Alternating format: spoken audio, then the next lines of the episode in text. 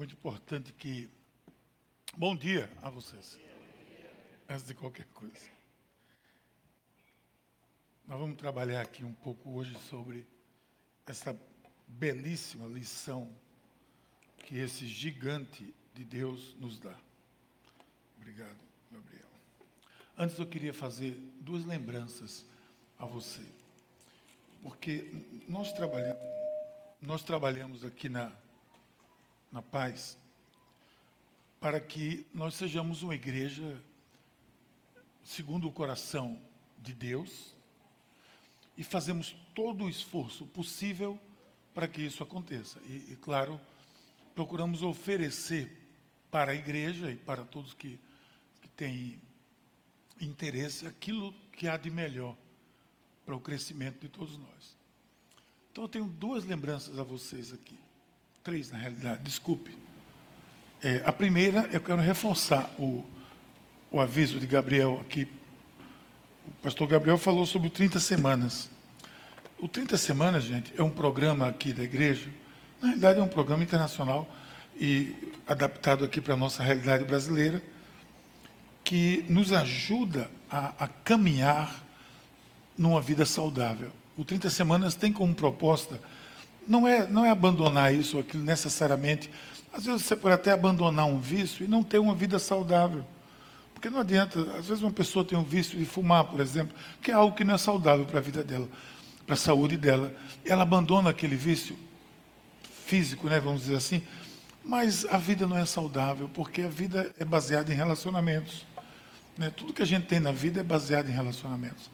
E o 30 Semanas procura levar cada um de nós a essa proposta de uma vida saudável diante de Deus, diante do ser humano, dos homens e diante de nós mesmos. Então tem um programa lindo, um programa lindo, com, com decisões. São, na realidade, a gente trabalha no 30 semanas oito decisões que qualquer pessoa precisa tomar.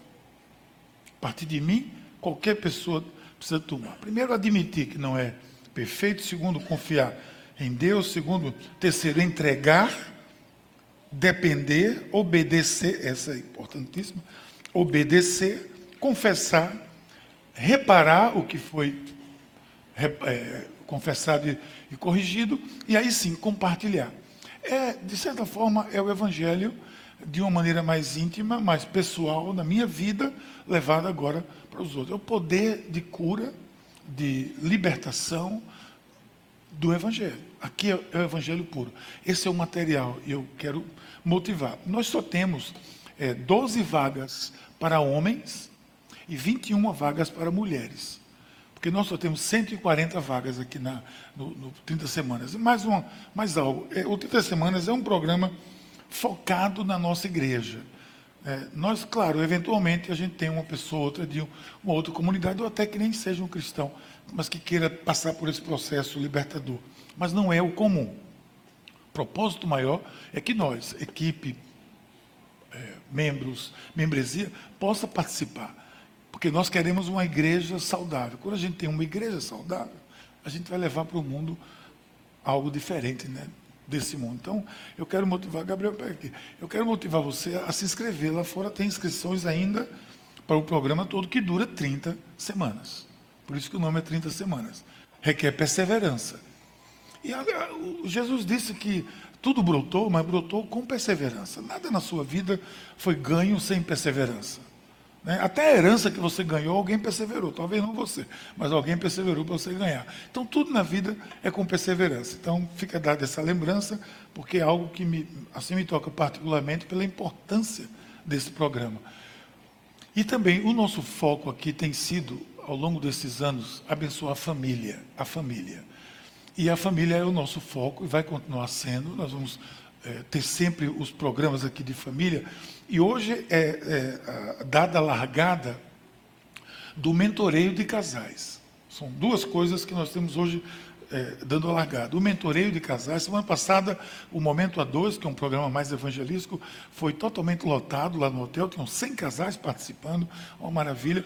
E hoje a gente lança, lança o Mentoreio de Casais, que é um programa durante. Quantos meses vai? Porque aqui é 30 semanas. Seis meses, olha, tá vendo?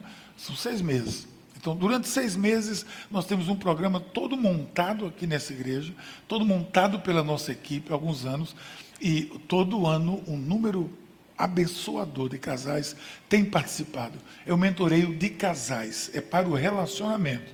E aí você provavelmente vai dizer, mas eu estou tão bem no meu casamento. Amém. Graças a Deus por você. Você quer continuar bem? Então invista no seu casamento. Não acho que isso vai brotar do nada, não. Você tem que investir. É uma, uma dificuldade nossa é que a gente faz curso para tudo, não é verdade? Você, lá no seu trabalho, o cara manda você fazer um curso, você faz, manda fazer outro curso, faz treinamento disso, treinamento daquilo, especialização, neurociência, neuro não sei o quê. Todo mundo faz. E aí tem uns negócios aí de, de, de, você sabe o que é aí? Que paga caro, que só todo mundo vai lá fazer para melhorar de vida. Pra, pra, e tem gente na internet dizendo que vai salvar sua vida sem Jesus. Só porque ele é um treinador que vai tirar você do buraco. Vai, pode até tirar você do buraco financeiro, mas tirar você do, do estado espiritual que você está para levar para Deus, só Jesus, filho. E esse povo não faz nada disso, mas se paga tão caro para alguém. Uma sessão eu já vi gente pagar mais de 3 mil reais por uma sessão. Meu Deus do céu. E nós temos aqui o mentoreio de casais, que é o melhor. Eu uso esse nome porque o outro nome está muito queimado no Brasil, lamentavelmente. Porque o mentoreio é exatamente o acompanhamento com mentores, casais, mentores que vão abençoar sua vida. O programa é lindo, o programa é excelente. Alguém aqui já. Quem aqui participou do mentoreio? Qualquer dúvida, pergunta esses casais aí. Você vai ver como é bom. Então, nossa turma está ali inscrevendo para o. vai lançar. E são limitados também, claro. Tem um número limitado de grupos. Então você, por favor, invista na sua família. Começa pelo casal. Filhos crescem abençoados a partir de um casal. Eles não crescem abençoados a partir da televisão, nem da escola. Pelo contrário, lamentavelmente, é pelo, é pelo que ele vê nos, nos pais e nas mães, né? nos seus pais. E para isso, a gente tem outro programa que eu vou emendar aqui logo, nessa sessão de avisos agora, é a Conferência da Família. Nós fazemos uma conferência a partir do ano passado, foi uma benção, uma maravilha. Esse ano vai ser uma versão reduzida, vai ser só sexta-noite e sábado à noite. Com esses dois príncipes aqui, o, o Lucas Hayashi, lá da Monte Sião, é um rapaz que tem falado para a família, se você procurar ele aí na internet, você vai ver, com um ensino muito abençoado sobre família. Família, no contexto família, pais, filhos, etc. E o Nelson Júnior, que tem aquele programa Eu Escolhi Esperar, que também é uma bênção. Então, custa 30 reais a inscrição, porque a gente tem que trazer esse pessoal. Se for o casal, é 50. E se for um adolescente, tem um preço de estudante, que paga só 15. 15, porque no sábado à noite vai estar aqui todo mundo participando, junto, inclusive, com os filhos. Né? É importante que os filhos participem. Então, eu quero chamar a atenção de você para esses três avisos. Agora, só começa a contar agora. Vamos orar? Até agora foi só aviso. Senhor, eu peço que a tua palavra aberta diante de nós venha para as nossas vidas como bálsamo, que as palavras dos meus lábios, o meditar do meu coração sejam agradáveis na tua presença e que essa palavra esteja, a minha mente esteja cativa essa palavra sempre, Senhor, em nome de Jesus. Amém. Que bom, né, que a gente está é, seguindo nesse ano de viver a cultura do reino e a gente está tentando é, esclarecer o que é uma cultura do reino, o que seria, o que é para nós, nós queremos isso, viver uma cultura do reino, estamos vendo como nós podemos expurgar, essa é a palavra, expurgar do nosso meio toda a cultura de religiosidade, toda a cultura mundana, toda a cultura de uma sociedade decaída e de uma, e de uma religiosidade que nos escraviza a tantas coisas às vezes. Nós queremos tirar nós queremos que as nossas mentes, nossas atitudes, é, seja livre dessa tirania da religiosidade que tanta coisa, tantas vezes nos impõe uma, certos, certas coisas que estão tão distantes. Nós vimos no começo aqui do ano, o mês passado, aqueles primeiros, logo os quatro pilares. Nós vimos que Deus é bom, que tudo foi pago na cruz, nós vimos que todos são importantes para Deus e vimos que nada é impossível para Deus. E são pilares da cultura do reino, são pilares que fundamentam uma cultura. Você partindo daí, tudo pode ser possível e tudo pode acontecer. E agora nós estamos na segunda série de mensagens esse ano aqui. que vamos trabalhar um pouco da. Do, vamos trabalhar o livro aqui de Filipenses, estamos trabalhando. Na semana passada, o pastor Gabriel pregou para vocês aqui, falou para vocês que existe uma maneira diferente de viver os relacionamentos na perspectiva do reino de Deus.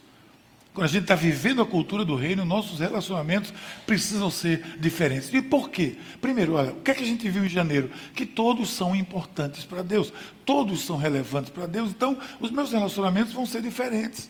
E vá, nós trabalhamos aqui, Gabriel trabalhou bem aqui, a questão da alegria nos relacionamentos. Envolve mais do que partilhar interesses comuns. O padrão de relacionamentos no reino de Deus é diferente. Quer ver? Veja essa tabela que eu fiz aqui. O padrão de relacionamento no reino de Deus diz assim: no, a, a, a, relação no mundo é, tem o interesse de receber.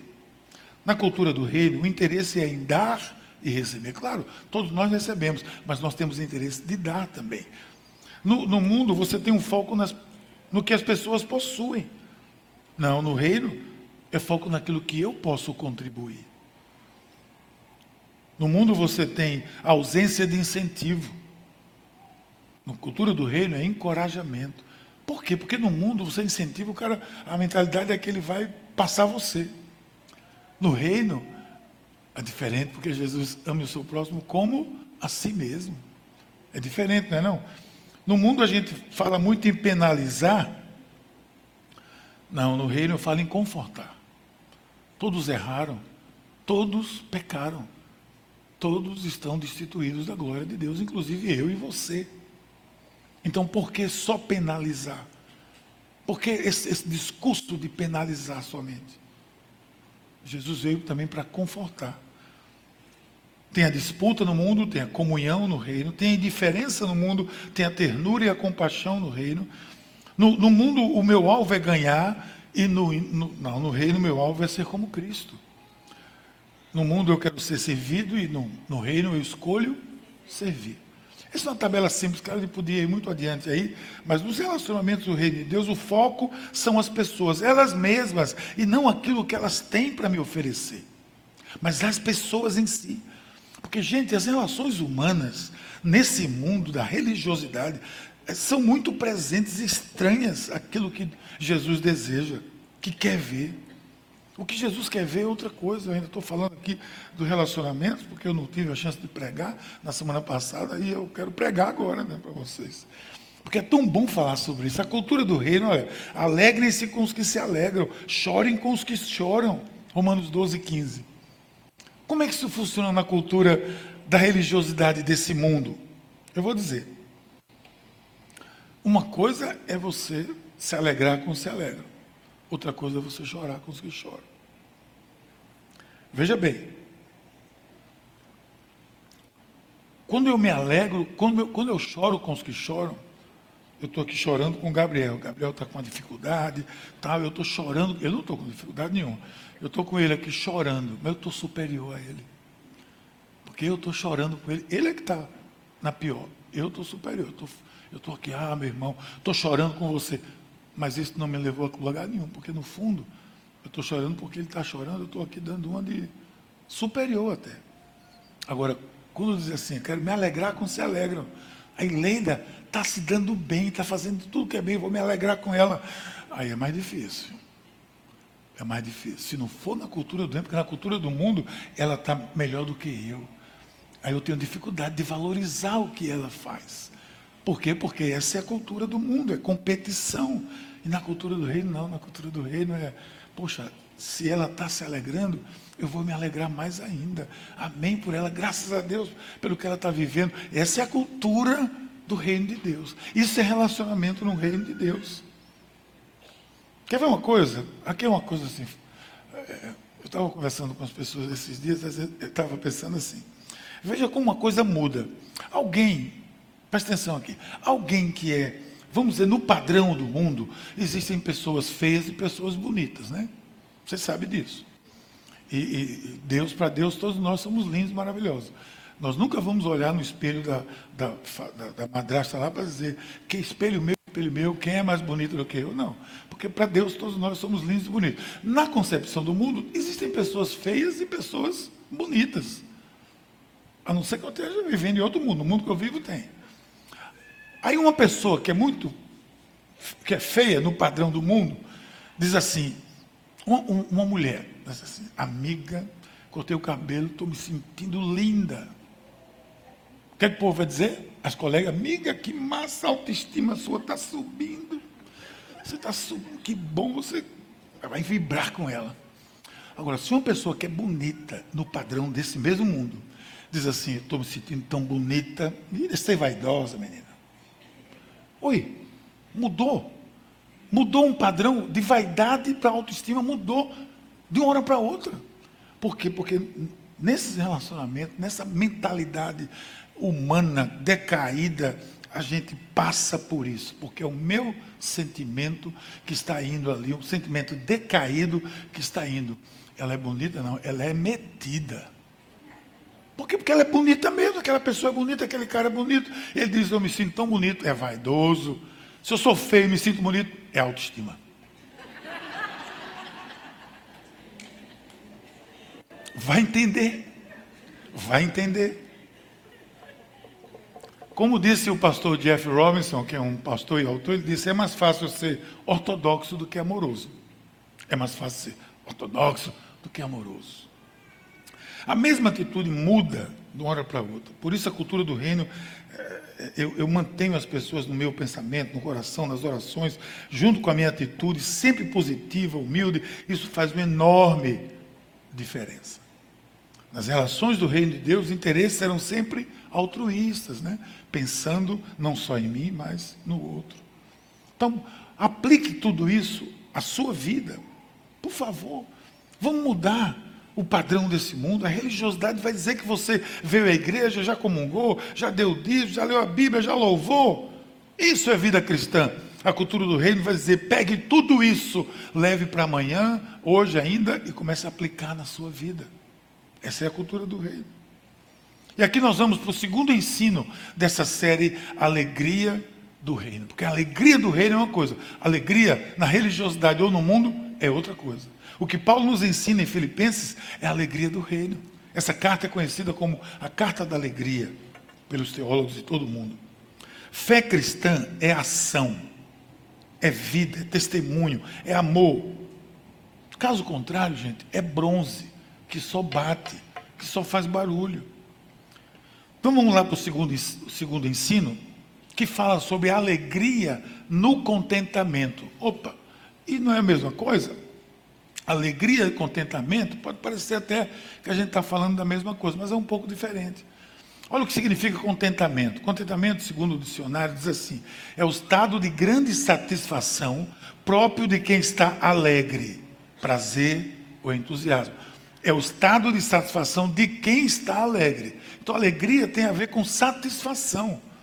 Não é simplesmente é, contentamento, tem a ver com satisfação. É alegria porque eu estou contente, eu estou satisfeito. Então, assim, comentando, o contentamento tem a ver com satisfação. Eu quero tratar com vocês hoje sobre estar satisfeito na perspectiva da cultura do reino de Deus. Essa é a grande diferença que a gente vai ver aqui hoje. Quer ver um exemplo? Ontem, a gente tinha até uns ingressos para ir, mas a gente não pôde, teve que mudar os planos. Mas ontem teve um evento em São Paulo, em Brasília, e dois, dois em São Paulo e, e um no, em, em, Brasília. Três estádios de futebol totalmente lotados, totalmente lotados, esgotados em poucas horas. Eu fiz uma inscrição com o Gabriel, estava nos Estados Unidos. Gabriel, fazer a inscrição, fez, acabou. 80 mil ingressos foram vendidos, baratos, só para a gente estar tá lá, de uma hora para outra. Em uma hora vendeu tudo quase. Agora, se você vê o que aconteceu lá, uma alegria impressionante. Eu lamento não, não ter podido estar lá. Eu não falei, eu tinha os ingressos, mas tive que passar adiante porque não pude ir. Mas olha, eu fiquei olhando assim, pensando, já que o tema é esse, pensando, aquele mesmo estádio, às vezes está cheio de, de gente do mesmo, lotado do mesmo jeito, com uma outra alegria.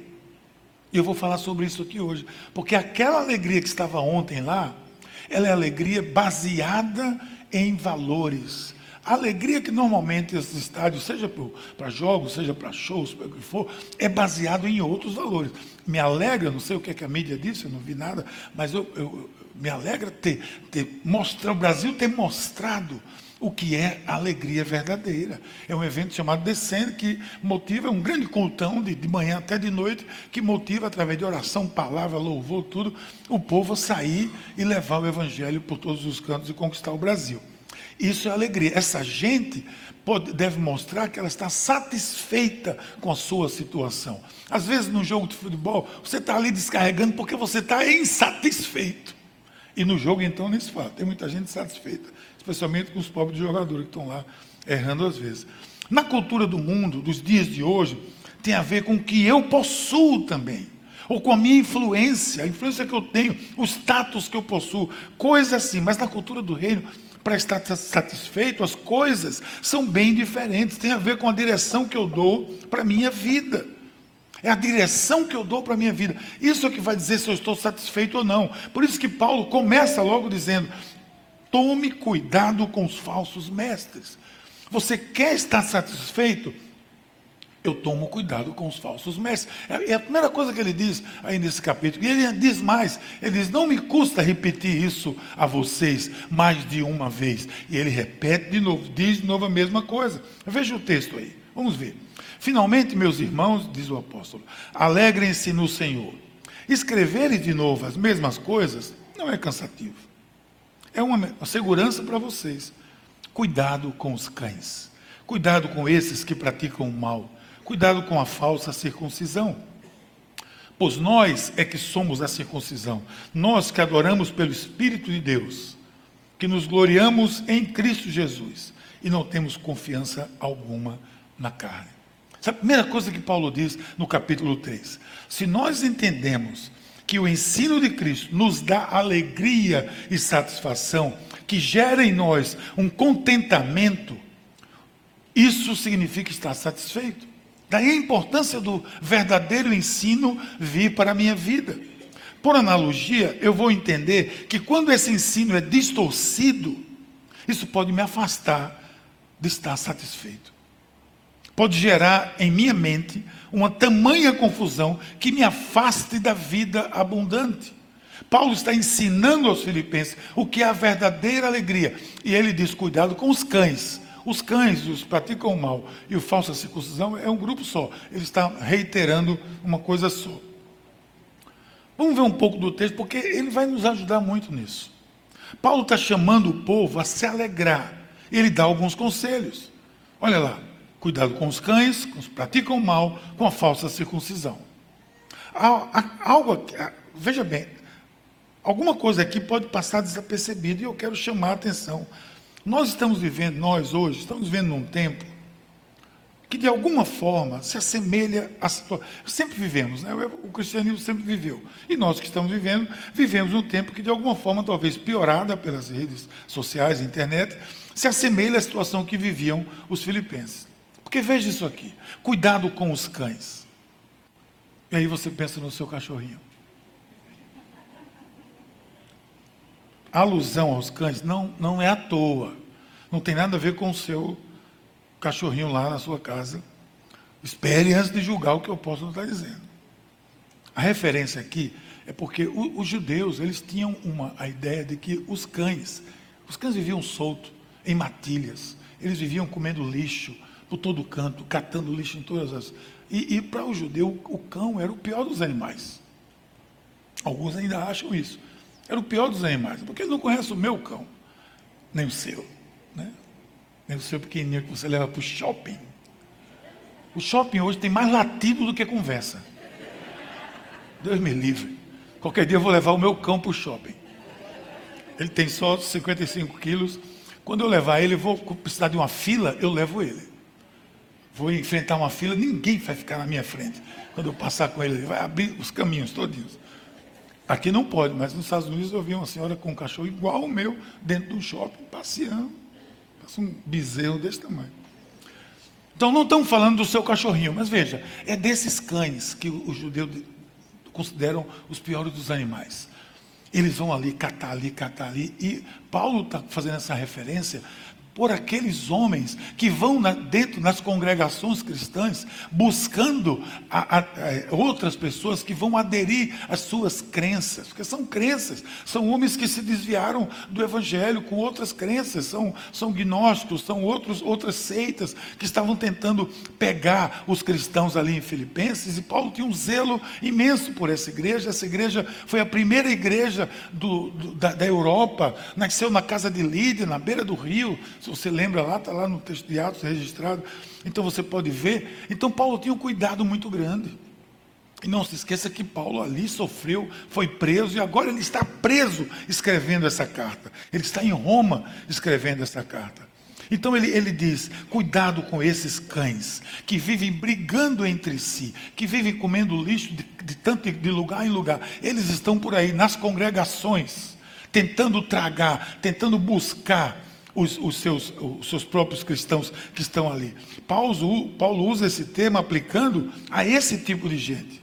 Eles praticam o mal, eles não são os verdadeiros cristãos, eles são os judaizantes equivocados, são da falsa circuncisão, falso profeta, são enganadores. Nenhuma alegria na perspectiva do reino de Deus pode vir desses cães que ensinam o engano. É isso que Paulo está dizendo. E hoje nós temos muitos cães por aí. Temos muitos cães. Não é só dentro do shopping center. As matilhas estão soltas no lado podre das redes sociais e da internet. Nesse lixo que nós temos convivido. Nós temos muitos cães. E me, me assusta, sinceramente, me assusta o nível de heresia que nós estamos vivendo nesses tempos, dentro de um escopo chamado de cristianismo. Gente que vem, que tenta e vai tentar, continuar tentando atrair as ovelhas que foram alcançadas pelos verdadeiros pastores, que pagaram o preço, que cuidaram, que ensinaram, e depois vem os cães. Os cães que dizem aquilo que as pessoas querem ouvir, que dizem o discurso de que é que é suave aos ouvidos deles. Os cães oferecem uma palavra fácil, uma proposta enganosa, um discurso que é justamente o que muitos querem ouvir e não o que precisam ouvir. Não o que nós precisamos ouvir, mas o que nós queremos ouvir. Tem cães por aí, gente, dizendo que nós somos iguais a Deus. Dentro da igreja, com uma igreja cheia, lotada, dizendo você é igual a Deus. Tem gente dizendo que é igual a Jesus, que nós temos o mesmo status de Jesus, que para Jesus ter morrido por mim, veja que teologia absurda e, decaída, que Jesus para ter morrido, morrido por mim, ele é de um nível que tal, que é o meu nível, que aí ele morreu por mim. Não é porque o meu pecado é tão miserável que eu tinha que ter alguém muito superior a mim, perfeito, para mim para cobrir todos os meus pecados. E essa gente está aplaudindo, está aplaudindo esse tipo de ensino. Esses são os cães dos dias de hoje. Tem gente por aí na internet dizendo que a Bíblia não é a palavra de Deus. Gente que se diz cristã, reformado, evangélico, gente que está por aí com, com, com atraindo multidões, gente que tem eh, empresas de coach, etc., que também se infiltram nas igrejas, dizendo a Bíblia, não, meu filho, a Bíblia não é um livro sobre Deus, a Bíblia é um livro sobre você. É sobre você, por quê? Porque o centro desses cães é você, porque o centro dessas pessoas é você, é o que liberta de tudo, é você que vai se libertar, é você que vai fazer, porque você é capaz. Esses cães estão ladrando por aí, esses cães estão falando, e os pastores verdadeiros que estão cuidando das ovelhas, que estão discipulando, que estão pagando o preço, visitando, visitando no hospital, mas basta um anúncio na internet, basta um, um clipe na internet de uma de um, de um minuto do, do que alguns desses cães estão pregando. E aí, as matilhas espalhadas levam os verdadeiros fiéis, dos pastores que pagaram o preço. É isso que está acontecendo. Recentemente, um, um, um, homem aí colocou na internet um vídeo dizendo que Deus ia castigar Belo Horizonte, porque Belo Horizonte estava naquela, naquele drama daquelas enchentes. Para mim é um desses cães que isso é um castigo de Deus, que a mim foi revelado desde agosto do ano passado. Ô, oh, criatura, por que você não disse para a prefeitura se preparar? Por que você não disse que Deus ia castigar Belo Horizonte? e ficou criticando as igrejas de Belo Horizonte, igrejas como a igreja da Lagoinha, do pastor, do, do pastor Márcio Valadão, que é um homem de Deus, que eu, que eu prezo por ele, tenho amizade e gosto muito dele, sei que é um homem de Deus, que nem uma igreja é perfeita. Se você encontrar uma igreja perfeita, não se aproxime dela, porque ela ficou imperfeita quando você chegou lá. criticando, criticando as igrejas de Belo Horizonte, que tem feito um trabalho lindo. A igreja do pastor Paulo Mazoni, a igreja central, que está tomando conta de uma área toda de Belo Horizonte. E aí vem um homem lá com um discurso horrível, triste, até feio, sujo, falando: Oh, Deus me deu essa palavra, eu estou muito pesarosa para dar. Não dê, meu filho, cale a boca cães que estão tragando a verdadeira igreja e muita gente indo, muita gente indo, indo para aqui, indo para ali como abelhas atrás de uma colmeia mais fácil. E nós estamos vivendo aquilo que Paulo tanto exortou. Porque veja se encaixa-se com isso o que Paulo disse a Timóteo. Olha só, Paulo diz assim: Pois virá o tempo em que as pessoas já não escutarão o ensino verdadeiro, seguirão os próprios desejos e buscarão quem? Mestres que lhes digam apenas aquilo que lhe agrada aos ouvidos. Eles rejeitarão a verdade e correrão atrás de mitos. O grande mito é: você pode, você é capaz, você vai vencer, porque você é capaz. Aí nós lemos hoje. Paulo sofrendo, pagando o preço, sendo preso e dizendo: Eu tudo posso naquele que me fortalece no momento de luta, no momento de pior da vida dele, talvez, que quase foi morto, foi tido como morto quase. Ele diz: Não, eu tudo posso, eu vou continuar, porque é naquele que me fortalece. Os cães estão por aí pregando aquilo que faz bem aos ouvidos, mas ninguém pode experimentar a alegria do reino ouvindo ou seguindo mitos. Não. Porque a verdadeira alegria vem daquilo que eu aprendo. E o que, aquilo que eu aprendo precisa ser fiel a essa palavra. Se não é fiel a essa palavra, não me traz alegria, não me traz contentamento. Pode me trazer uma alegria momentânea, mas não me traz contentamento. E contentamento é um estado do meu espírito permanente. É aquilo que eu, que eu, que eu, eu vivo e que me faz ser alegre. É a verdade que, que me faz ser alegre. Muitas coisas podem fazer você ser alegre. Mas o contentamento só vem com alegria verdadeira. Aí Paulo diz: para ser satisfeito, cuidado com os falsos, cuidado com os cães, eles estão por aí. Mas ele diz ainda que para ser satisfeito, eu tenho que olhar para os meus ganhos e olhar com uma numa perspectiva diferente. Eu já contei uma história aqui, mas vou contar de novo. Quando eu me converti, recém-convertido, eu estava indo para a igreja e eu estava sentado no culto antes de começar, o culto começou e o pastor lá disse: Vamos cantar o hino tal. Tinha inário na igreja, inário. Hino número tal. Todo mundo pega o inário, número tal. E, aí de repente ele disse: Não, não, não, vamos mudar o. Eu estava naquele dia, num dos piores dias assim, no meu começo de, de caminhada. Até pensando em desistir, dizendo que achava que esse negócio não dava para mim, que eu não ia conseguir, etc. Bem novinho na fé.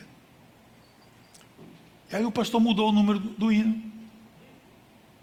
Não, vamos cantar esse aqui. Aí colocou esse aí na número que eu nem me lembro qual é. Que diz assim: se da, olha, olha a, a, linguagem, se você entender, se quiser tradução, diga. Se da vida as vagas procelosas são. Sabe o que é procelosas? se com desalento julgas tudo vão contas muitas bênçãos, dize de uma vez. Hás de ver surpreso quanto Deus já fez. Quantas bênçãos, diz o refrão. Quantas contas são recebidas da divina mão. Uma a uma, dize-as de uma vez. Hás de ver surpreso quanto Deus já fez.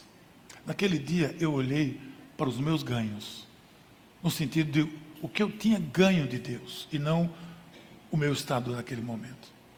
E naquele dia houve mudança na minha vida. A vontade de desistir acabou, eu saí daquele culto animado para seguir. Uma das coisas que destrói a nossa verdadeira alegria é o fato de nós estarmos olhando na direção errada. E eu vou explicar. Olhamos muito mais para o que não conseguimos do que para o que já alcançamos. E o apóstolo diz no final desse texto que foi lido, ele diz: "E andemos mediante aquilo que temos alcançado. Olha o texto, vamos ver isso aqui. Olha o que Paulo disse no seu testemunho pessoal. Que você já leu várias vezes, mas que hoje a gente vai é, reler pelo menos. Embora eu mesmo, ele está justificando, né? Não, não, não se valha da, da carne dos seus ganhos. Embora eu mesmo tivesse razões para ter tal confiança. Se alguém pensa que tem razões para confiar na carne, eu ainda mais. Circuncidado no oitavo dia de vida, pertencente ao povo de Israel, à tribo de Benjamim, verdadeiro hebreu, quanto à lei fariseu, quanto ao zelo perseguidor da igreja, quanto à justiça que há na lei, irrepreensível. Aí ele complementa. Mas o que para mim era lucro, passei a considerar perda por causa de Cristo. Mais do que isso, considero tudo como perda comparado com a suprema grandeza do conhecimento de Cristo, Jesus. Meu Senhor, por cuja causa perdi todas as coisas, isso tudo que ele falou. E as considero como esterco para poder ganhar a Cristo e ser encontrado nele. Não tendo a minha própria justiça que procede da lei, mas que vem mediante a fé em Cristo, a justiça que procede de Deus. Se você prestar atenção nesses versos, talvez você perceba o que Paulo fez. Eu vou tentar mostrar isso nessa imagem aqui. Paulo inverteu o que era invertido já os valores. Ele inverteu simplesmente. Ele colocou para baixo o que ele tinha de razão para ter confiança a Deus. E ele exaltou o que ele tinha ganho em Cristo. Porque tudo que ele tinha estava ali. Ó.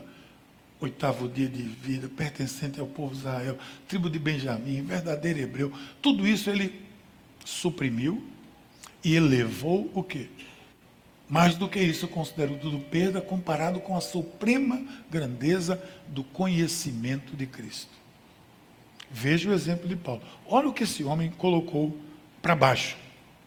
Veja só. Porque se a alegria que você tinha vinha de valores que não se sustentavam na cultura do reino, ou eram fruto de uma cultura mundana, ou mesmo religiosa, como é o caso, as coisas precisam se inverter. O que você considerava lucro se torna perda. E o que era perda, agora é o seu grande lucro. É perspectiva para onde você olha e como você olha. Como você olha seus ganhos. Olha o que Paulo, o que Paulo colocou. Veja, ele é circuncidado ao oitavo dia. Era um cara ritualista. Ele era da nação de Israel, era nacionalista, da tribo de Benjamim, elite. Era hebreu de hebreu, regionalista, era fariseu, exclusivista, devoto da lei, perfeccionista. Haviam 613 leis que eles criaram que ainda não era da Bíblia, só para envolver a própria palavra de Deus. E de todas essas coisas diante de nós e colocadas como fonte de satisfação é como colocar os carros na frente do boi. Não edificam o nosso relacionamento com Deus. A alegria pode produzir conquistas, sim. A Bíblia diz que a alegria do Senhor é a nossa força, mas ela precisa vir antes dos ganhos. Ela precisa vir antes dos ganhos. Se nossa alegria depender dos ganhos, desse mundo especialmente, ela está montada sobre uma cultura que se distancia da cultura do reino de Deus. Porque esse homem que está escrevendo essa carta, ele está amarrado a um soldado da guarda imperial romana. Ele está numa masmorra, num lugar fétido, úmido, frio. Ele está dizendo isso para um povo que viu ele ser preso, humilhado, massacrado. Mas ele diz isso: tudo que eu tinha não me trouxe contentamento pode ter me trazido alegria. Eu acho que Paulo saiu de Jerusalém para Damasco para perseguir os cristãos muito alegre, muito satisfeito com o que estava fazendo, mas com a base errada. Não era a alegria do reino. Se a nossa alegria depender dos ganhos desse mundo, está montada numa cultura que se distancia da cultura do reino. A alegria do reino é aquela que vai gerar contentamento, ela olha para os verdadeiros ganhos enxerga onde de fato eles estão. Experimente contar seus ganhos dentro de uma outra ótica. Mas o que para mim era lucro, passei a considerar perda por causa de Cristo. Olha, mas o que para mim era lucro, ele bota para baixo, ele diz: passei a considerar perda por causa de Cristo. Eu inverti de novo. O que era lucro, agora é perda Por causa de Cristo. Ele desenvolve um sistema de valores. E esse sistema é o sistema do reino de Deus, onde o valor está onde há valor e não onde há interesses escusos.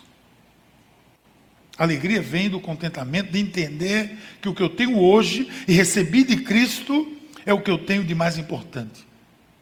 Você pensa assim? Esse é o meu verdadeiro ganho. O resto pode ser considerado esterco, sem valor algum, para me gerar contentamento. Pode me gerar dinheiro, pode me gerar uma situação confortável, mas o contentamento da completude não, não gera, não tem como. Essa base não subsiste, ela se rompe facilmente. Sabe o que é que Paulo diz? A palavra melhor para ali é esgoto.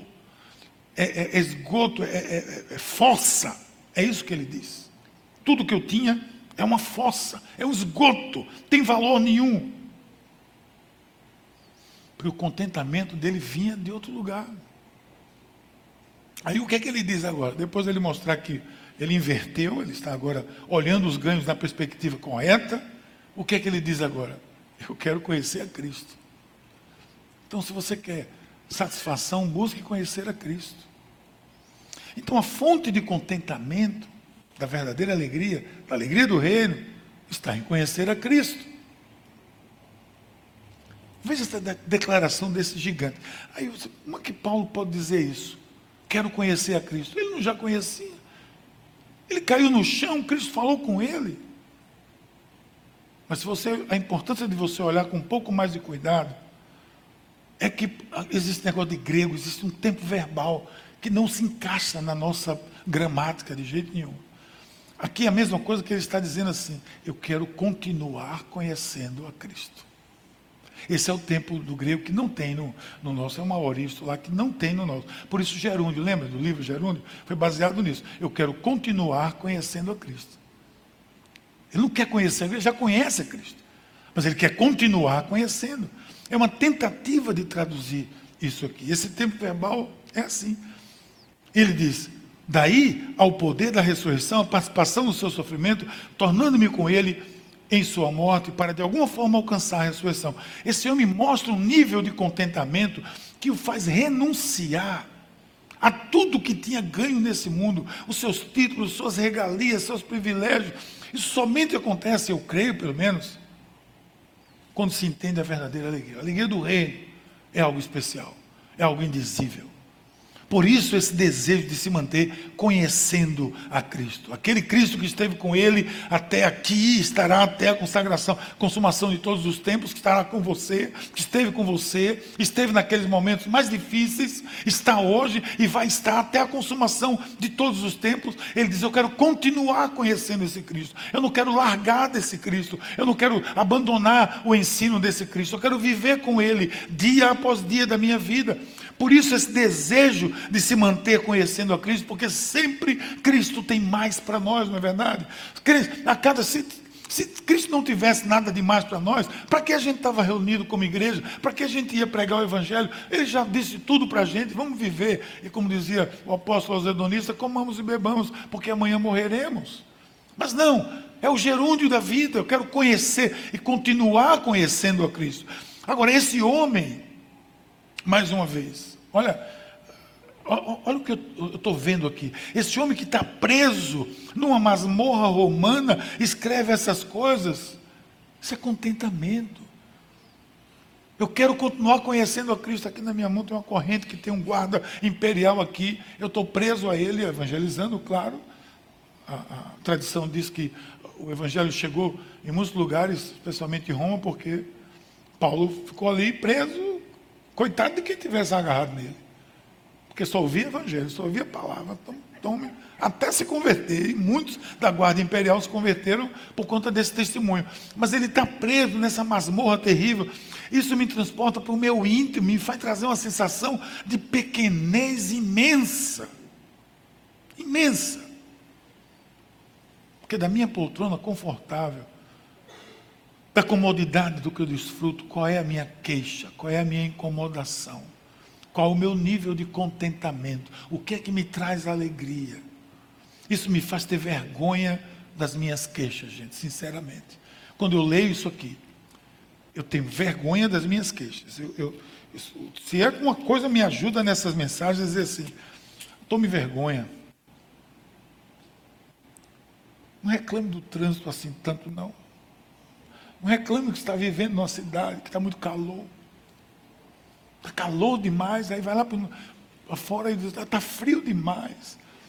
Aí está no meio, podia ser mais frio um pouquinho, podia ser mais calor um pouquinho. É sempre umas queixas assim. Aí eu tenho vergonha das minhas queixas. Essas seriam as mais absurdas. Mas eu tenho vergonha das minhas queixas. Quando eu vejo esse homem, eu vejo esse homem preso nessa masmorra com esse nível de contentamento. Só pode ser o quê? Cristo. O conhecimento que ele tem de Cristo.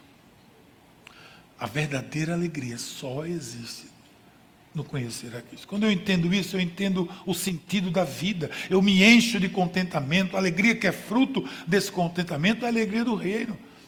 E eu ainda vejo, por fim, que para estar satisfeito, eu vejo o futuro com esperança. Eu vejo, pelo ensino de Paulo, que há esperança no futuro.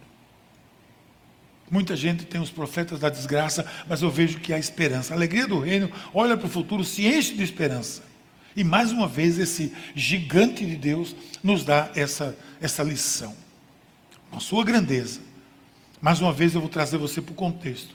Ele está preso, tem um soldado amarrado nele, uma masmorra úmida, fétida lá em Roma.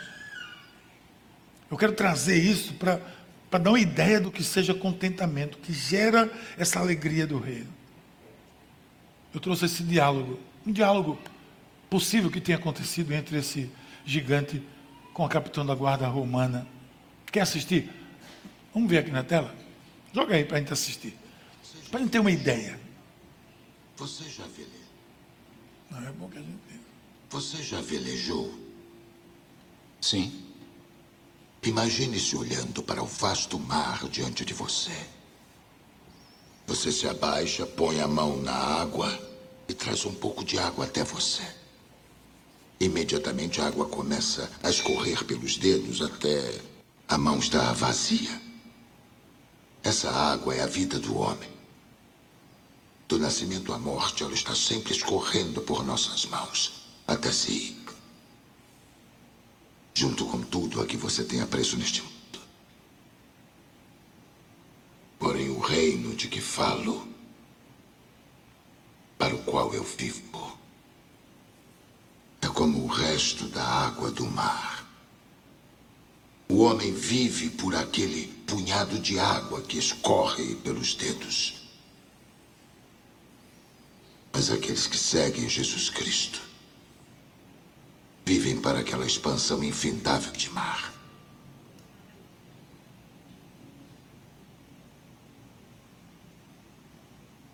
E se, depois disso, eu ainda não acreditar no seu Cristo. Eu não tentei convencer você.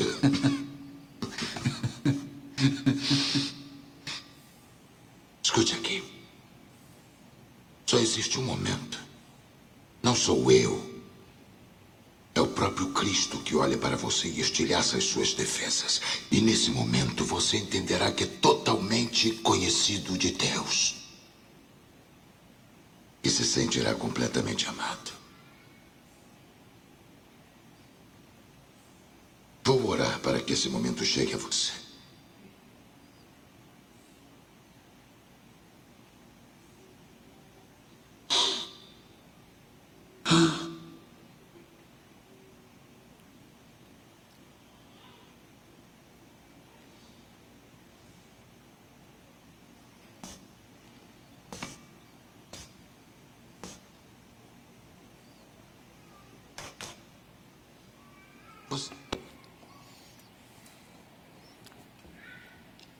Esse diálogo para mim mostra o que é o nível de contentamento, de onde vem o contentamento.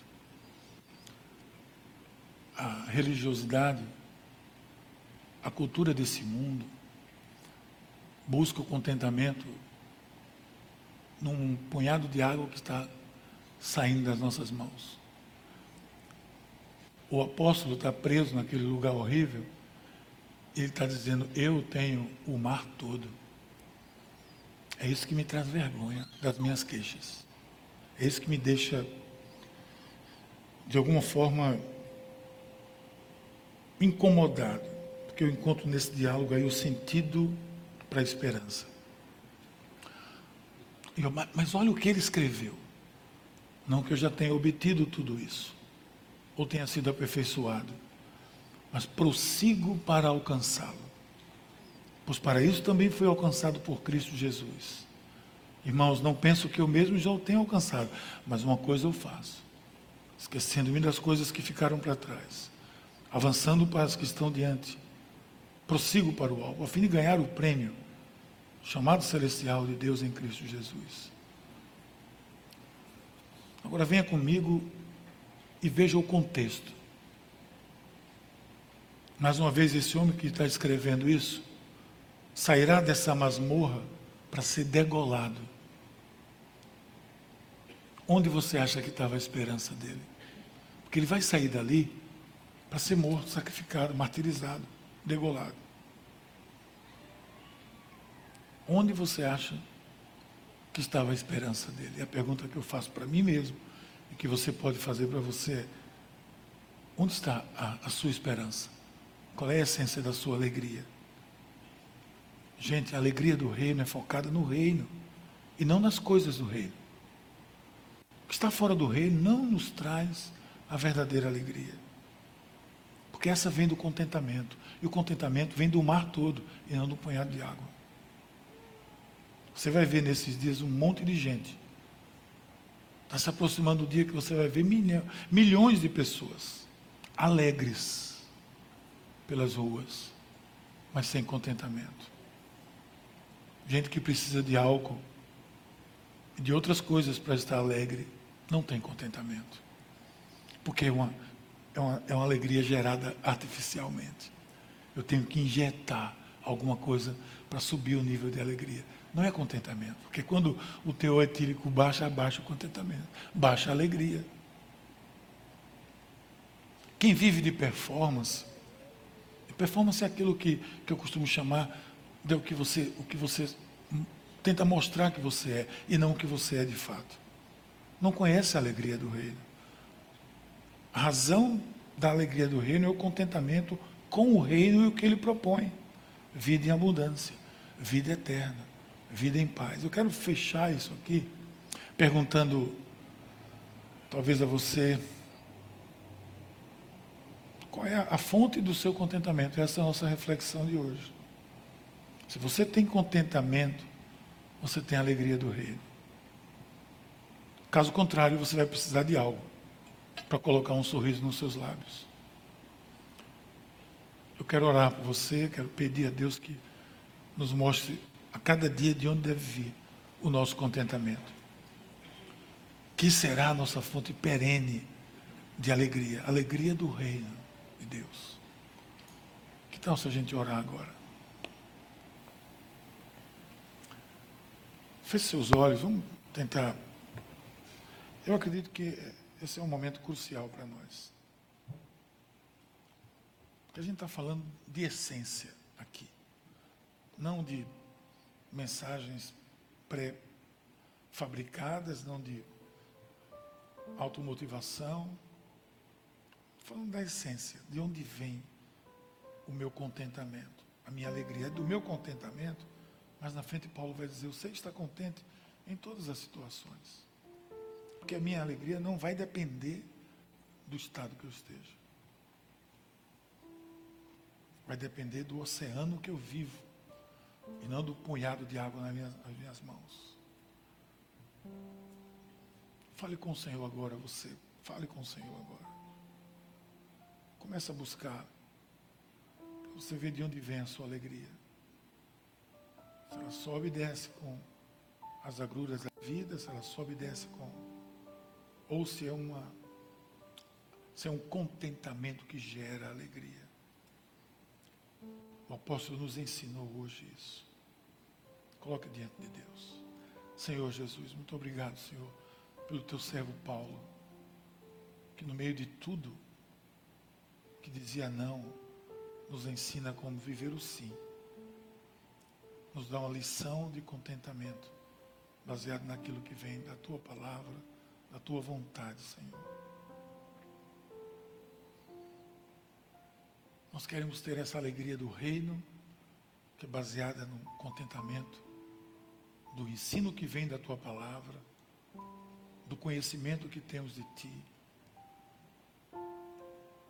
daquilo que preenche a nossa vida verdadeiramente. Nos afasta de toda falsa alegria, momentâneas, efêmeras, passageiras, baseadas muitas vezes em tantas coisas que não se sustentam. Nos ajuda nisso, Senhor, nós pedimos. No nome de Jesus.